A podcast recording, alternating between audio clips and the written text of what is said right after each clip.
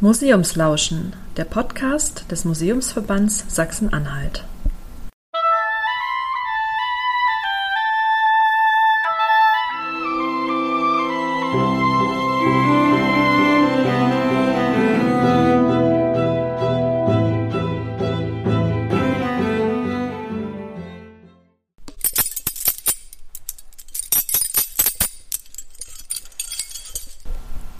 Zum Thema Hören im Museum sind wir diesmal zu Gast auf Burg Falkenstein. Dort führen uns der Direktor Joachim Schümalla, Nadine Breitschuh und Franziska Buschbeck klangvoll durch die Anlage und stellen uns deren BewohnerInnen und Gäste vor.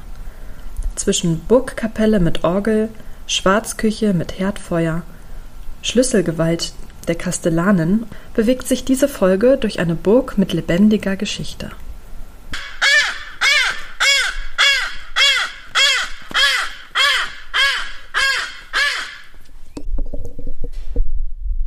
Sind auf Burg Falkenstein. Warum heißt die Burg so? Wo kommt der Name her? Ja, wo kommt der Name her? Es gab im deutschsprachigen Raum etwa 25 bis 30 Burgen gleichen Namens, dazu noch ähnlich mit Stein geformte. Ja, wahrscheinlich sind das zwei Sachen. Eine Burg thront wie ein Felsennest, so meint man zumindest, ist nicht immer so, aber bei vielen, wie ein Felsennest hoch droben, also ein Horst eines Greifvogels. Und zum anderen ist die Feignerei die hohe Kunst der Jagd gewesen im Mittelalter. Kaiser Friedrich II. hat ja sogar ein Buch dazu geschrieben über die Kunst des Jagens mit Feigen. Das heißt also, es war schon eine wichtige Angelegenheit. Es war auch nicht jedem vorbehalten, mit Feigen oder mit Greifvögeln auf die Jagd zu gehen. Und das könnte durchaus eine Erklärung dafür sein, warum der Falkenstein Falkenstein heißt. Das heißt, auf Burg Falkenstein wurde auch mit Greifvögeln gejagt? Na, auf der Burg sicher nicht, aber es waren bestimmt auch hier Falkner auf der Burg, dass man in der Umgebung auch jagen konnte, denn es diente ja auch der Ernährung des Menschen, mit Greifvögeln auch Kleintiere zu jagen, beziehungsweise gut, hier in der Gegend vielleicht nicht, aber es gibt auch äh, zum Beispiel im Kaukasus Leute, die mit Adlern auch große Tiere jagen, also bis hin zur Wolfsjagd, die dort durchaus üblich war. Hier war es im kleineren Maßstab, also es war durchaus eine Bereicherung des Speisezettels. Und kann man sich das heute noch ansehen, wie Jagd mit Greifvögeln funktioniert? Gut, Jagd nicht unbedingt, aber Greifvögel im freien Flug kann man auf der Burg Falkenstein schon bestaunen. In der Saison, das heißt von April bis, Oktober, bis September, haben wir die Greifvögel hier vor Ort, also Falke, Uhu, Adler, die man sehen kann und die wirklich im freien Flug zu bewundern sind. Über den Burghof durch ein schmales Tor sind wir jetzt in einen ganz wunderbar bemalten Raum gekommen. Einen Raum, den wir vielleicht in Burgen immer wieder erwarten, der aber gar nicht so selbstverständlich zu Burgen gehört, wie ich hier gelernt habe. Wir sind in der Kapelle. Was ist denn das Besondere an dieser Kapelle? Warum lohnt es sich in die Kapelle der Burg Falkenstein reinzugucken? Also zunächst mal, äh, wie Sie schon richtig gesagt haben, ist das nicht so selbstverständlich, da nicht jede Burg tatsächlich über eine Burgkapelle verfügt. Der Falkenstein aber schon, und zwar schon von Beginn an. Und sie ist also äh, ursprünglich in romanischer Zeit errichtet worden. Und unsere kleine Kapelle besticht natürlich vor allen Dingen durch ihre Ausstattung. Das Chorgestühl, was man hier auch hört, wenn die Klappe fällt oder auch äh, unsere Kanzel und die Malereien an der Decke aus der Renaissancezeit. Sie haben gerade schon das Chorgestühl angesprochen und uns hören lassen, wie es klingt, wenn die Klappe fällt. Hier sehe ich aber noch ein Chorgestühl mit einem Gitter vor den Sitzen. Was ist das? Was können Sie uns dazu erzählen?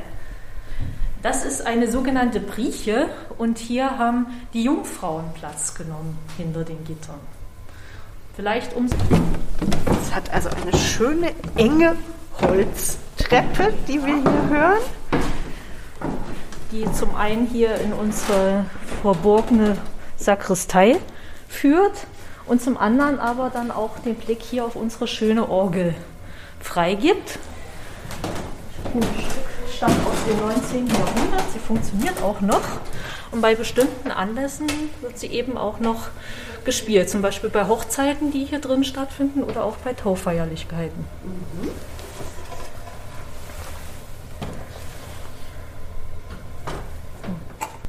Mhm.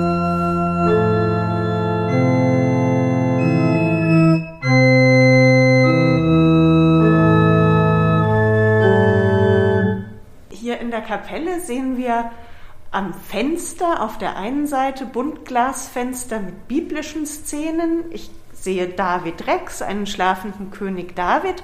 Auf der anderen Seite, im rechten Fenster allerdings, sehe ich zwei Wappen, Alfred von Fabris und Anna von der Asseburg. Was hat es mit diesen Wappen auf sich?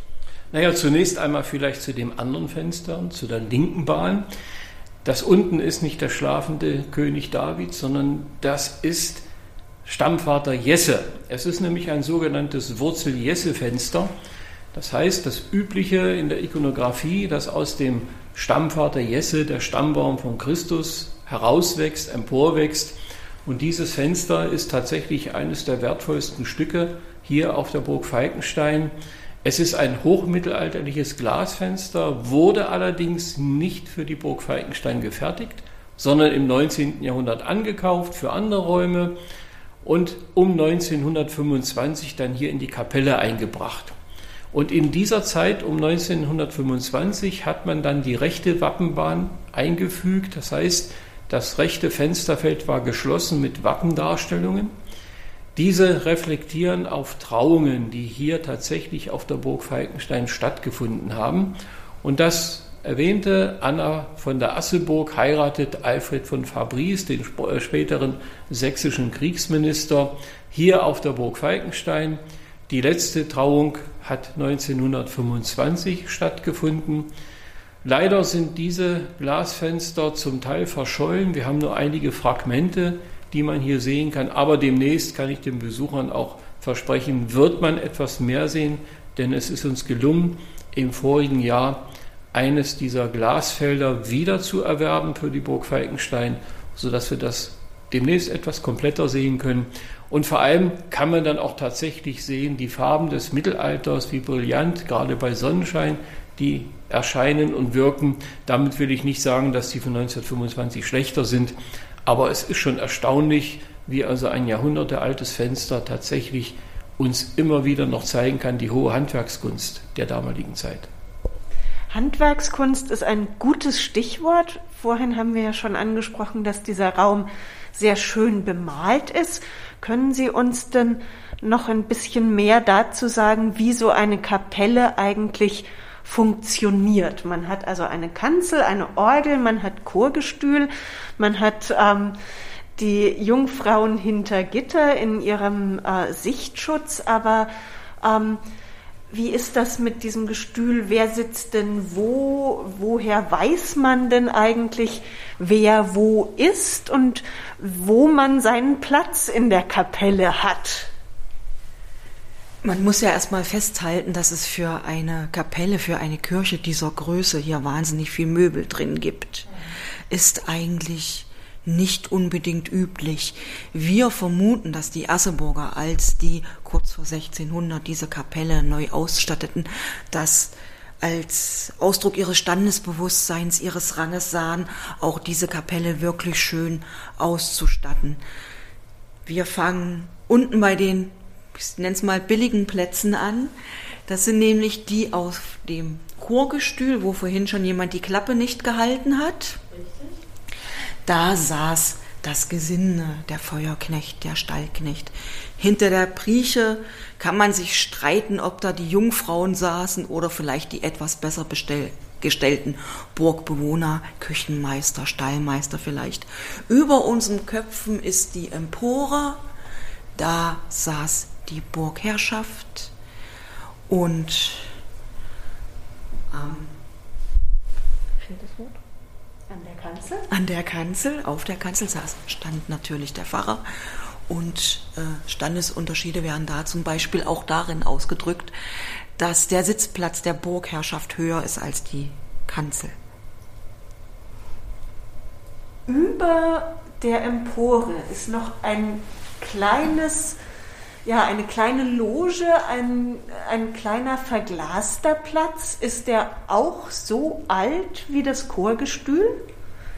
Der ist um einige Jahrhunderte jünger vielleicht. Hier haben wir eine barocke Loge, die später im Zuge von großen Jagden hier oben eingefügt wurde. Gab es sehr hohen Besuch, nicht nur Bismarck war hier, sondern auch der ein oder andere König.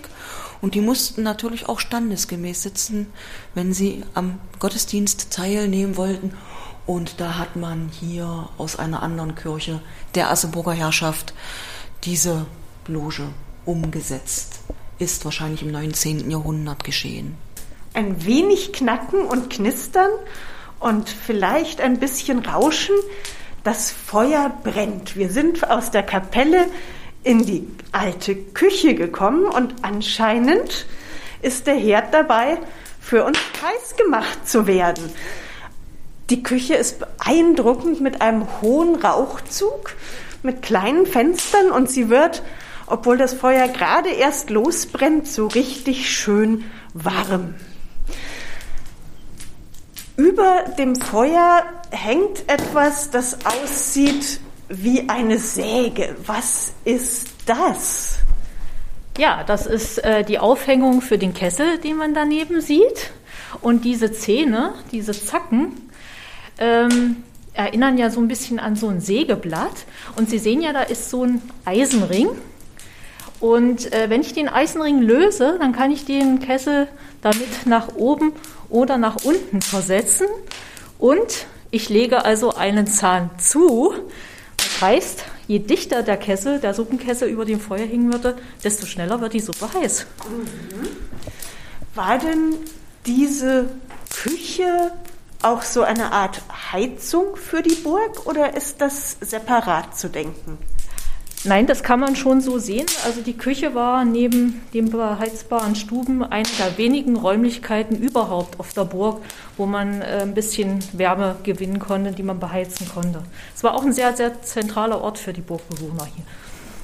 Und wie stelle ich mir so eine ähm, Burgküche vor, ähm, im Sinne von, was wurde hier gekocht? Was was isst man auf einer Burg vielleicht im Unterschied Mittelalter oder spätes Mittelalter und 19. Jahrhundert?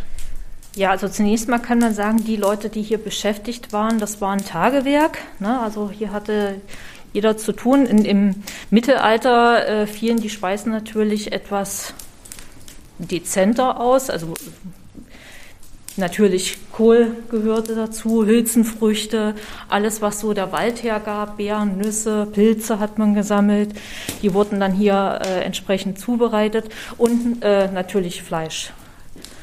Gerade beim äh, Grafen gab es natürlich äh, ja, Reh, Wild hat man ja hier im äh, Wald auch geschossen. Und äh, das waren natürlich auch die Mahlzeiten im 19. Jahrhundert. Denn Gerade die Jagd äh, spielte ja beim Adel eine ganz zentrale Rolle.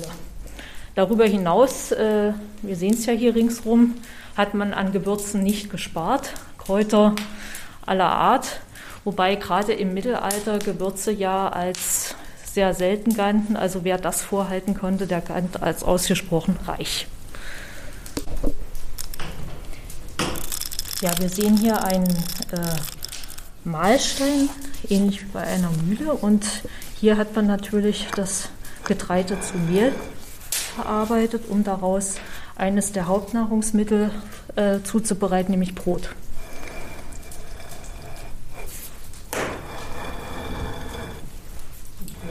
Es ist kaum ein Geräusch zu hören beim Malen bis die Körner zwischen die Steine kommen. Genau, und zwischen den Steinen zermahlen werden.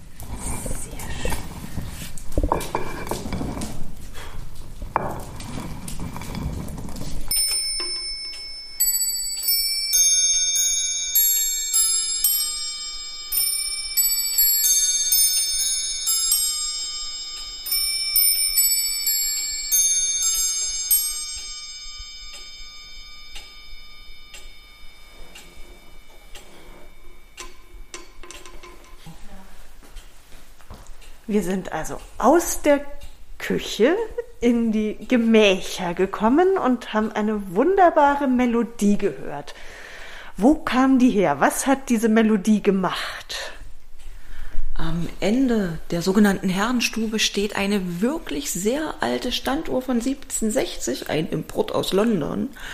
Und äh, die schlägt zur Viertel, zur halben, zur Dreiviertel oder zur ganzen Stunde unterschiedliche Melodien, ein Rigadoon zum Beispiel.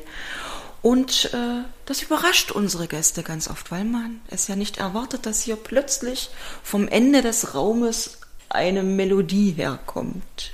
Wir sind also aus der eigentlich mittelalterlichen Küche mal ganz ins 18. Jahrhundert gesprungen, äh, indem wir durch die Burg gelaufen sind bis in die Herrenstube und kriegen jetzt hier zu sehen, wie adliges Leben im 18. und 19. Jahrhundert aussah, nämlich gar nicht mehr so rustikal und offenes Feuer, sondern tatsächlich auch mit Stil, mit schönem Holz, mit Messingbeschlägen. Ähm, Sie haben vorhin schon gesagt, dass die Burg ja äh, lebt, dass sie sich verändert. Wie müssen wir uns so ein, ein Arbeitszimmer, ein Büro, eine Herrenstube auf der Burg vorstellen? Was ist da passiert und wie sieht es aus? Also wir stehen im feinsten 19. Jahrhundert gerade, beziehungsweise schon noch jünger, weil diese gemütliche, dunkle Holzvertäfelung, die ist noch gar nicht so alt, die ist etwa 100 Jahre alt. Vorher waren diese Räume äh, mittelalterlich zurückgebaut, könnte man fast sagen.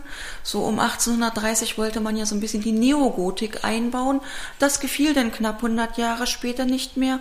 Und wir haben hier den Zustand vom etwa um 1920, ein schöner großer Raum mit einem sehr imposanten Schreibtisch. Darauf das Burgmodell, so wie es gehört. An einer Seite hängt ein Ahnenporträt in Überlebensgröße, ein sehr schöner Kaminofen. Also ich glaube, man kann hier sehr oder konnte hier sehr gut arbeiten und sehr abgeschieden. Genau. Heute kommen da eher die Leute und gucken mal rein zur Arbeitszimmertür. Und für wichtige Gespräche wurde dann auch hier mal zu Tee und Kuchen geladen. Also das heißt, in dieser Burg wurde tatsächlich gelebt. Ähm, Sie haben jetzt gerade schon den Schreibtisch angesprochen. Ähm, für Tee und Kuchen haben wir einen wunderbaren Tisch und ein rotes Sofa unter der Uhr. Aber wie muss ich mir eigentlich Möblierung ähm, früher vorstellen? Vielleicht im 17., 16. Jahrhundert ähm, gab es da auch Schreibtische, Sofas, äh, Porträts. Wie, wie sah eine Burg denn zu der Zeit aus und welche Geräusche muss ich mir dazu vorstellen? Also tatsächlich waren diese Burgen eher spärlich äh, möbliert gewesen, gar nicht so reichhaltig ausgestattet, wie man das vielleicht sich denken mag. Vorrangig auch große Schränke gab es in dem Sinne gar nicht, sondern vorrangig äh, waren, wenn überhaupt, Bänke, Truhen, äh, wo man die Kleider drinnen aufbewahrte. Und äh, wie so eine Truhe klingt, das können wir uns auch gerne mal anhören. Eine Burg war natürlich spartanisch eingerichtet, aber wir dürfen hier bei den Herren von der Asseburg nicht vergessen, dass sie auch im Tal das Schloss Maisdorf hatten. Das war also ihre Residenz, die natürlich anders möbliert war, auch zweckentsprechender, auch den Komfort der damaligen Zeit entsprechend. Und dann im 19. Jahrhundert hat man den Falkenstein im Zuge der Romantiker wiederentdeckt als Jagd- und Sommersitz. Und so hat dann der Graf von der Asseburg seit 1840 Ludwig von der Asseburg in den Grafenstand erhoben. Er hat dann also auch angefangen, ja, wie sagt man so schön, Altertümer zu sammeln und aufzuhäufen und hier die Burg auch wieder auszustatten. Und das bedeutete, dass in der damaligen Zeit auch durchaus schon Wanderer auf den Falkenstein kommen durften. Also die Zeit der Romantiker, die Romantik, die ja nicht nur das Mittelalter wiederentdeckt hat. Und der Falkenstein war für die Romantiker das Idealbild einer Burg. Also alles, was man sich vorstellt, was den Besucher heute auch anzieht. Das heißt also enge Treppen, hohe Mauern, kleine Durchgänge, die verräucherte Küche haben wir schon gesehen. Und dann plötzlich stehen sie in den Wohnräumen. Und das hat natürlich auch irgendwo seinerzeit das Gemüt bedient. Und das macht es eigentlich bis heute.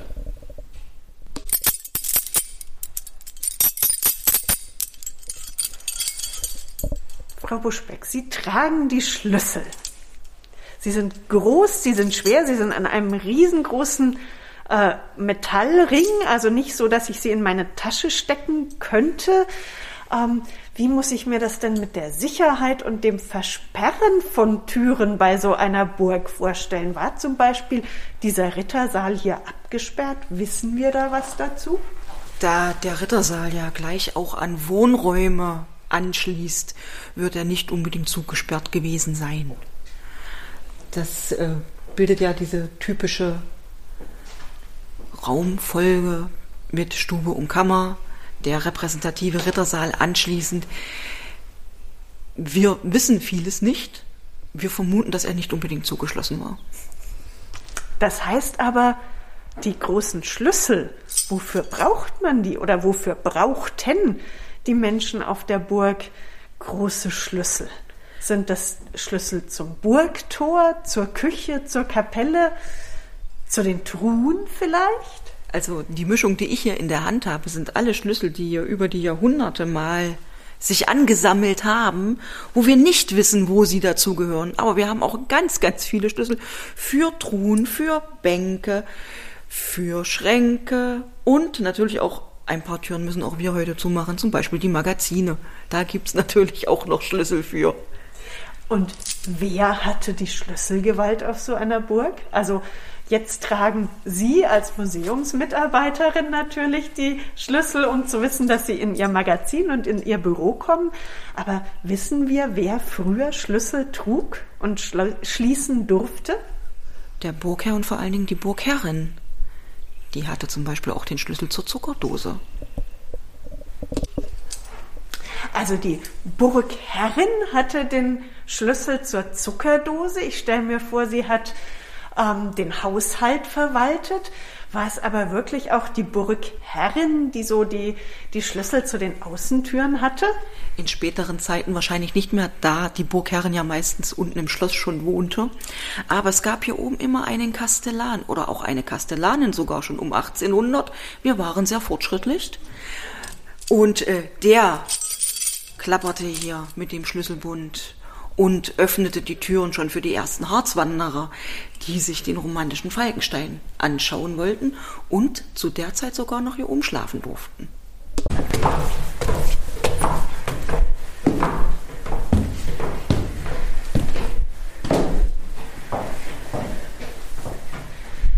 Über viele Stufen sind wir jetzt in den Bergfried auf den Turm gestiegen und hier hängt nun eine Glocke. Was hat's damit auf sich? Ja, ich würde sagen, wir ziehen einfach mal dran und gucken mal, was passiert.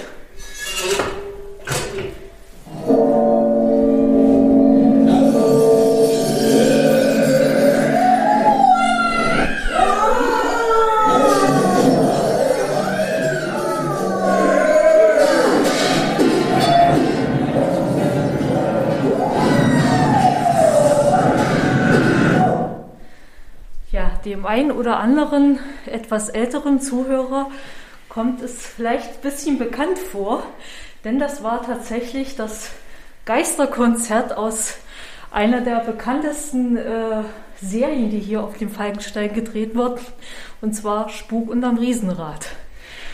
Das heißt, Burg Falkenstein ist nicht nur eine Burg, die lebt, sondern auch eine Burg, die Filmkulisse ist.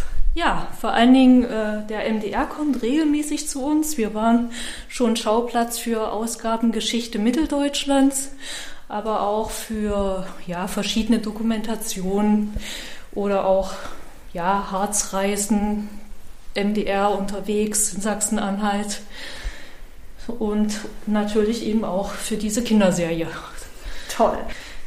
Am bekanntesten sind natürlich hier vor allen Dingen Märchen. Ja. Märchenfilme? Märchenfilme. Und zwar unter anderem wurden bei uns hier gedreht äh, Schneeweißchen und Rosenrot oder auch die Gänsemarkt am Brunnen.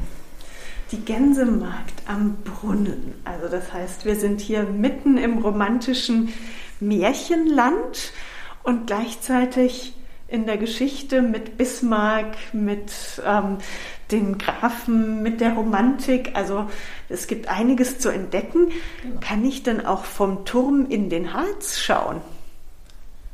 Das können Sie. Sie haben von dort oben einen wunderbaren Blick ins Selketal. Burg Falkenstein hat sich durch die Jahrhunderte mit den Menschen, die auf ihr lebten, verändert. Viele Geschichten stecken in den alten Mauern sind hinter den Toren und in der Anlage zu entdecken. Von mittelalterlichen Rittern bis Otto von Bismarck spannt sich der Bogen auf der klangvollen Burg. Vielen Dank fürs Zuhören beim Museumslauschen, dem Podcast des Museumsverbands Sachsen-Anhalt.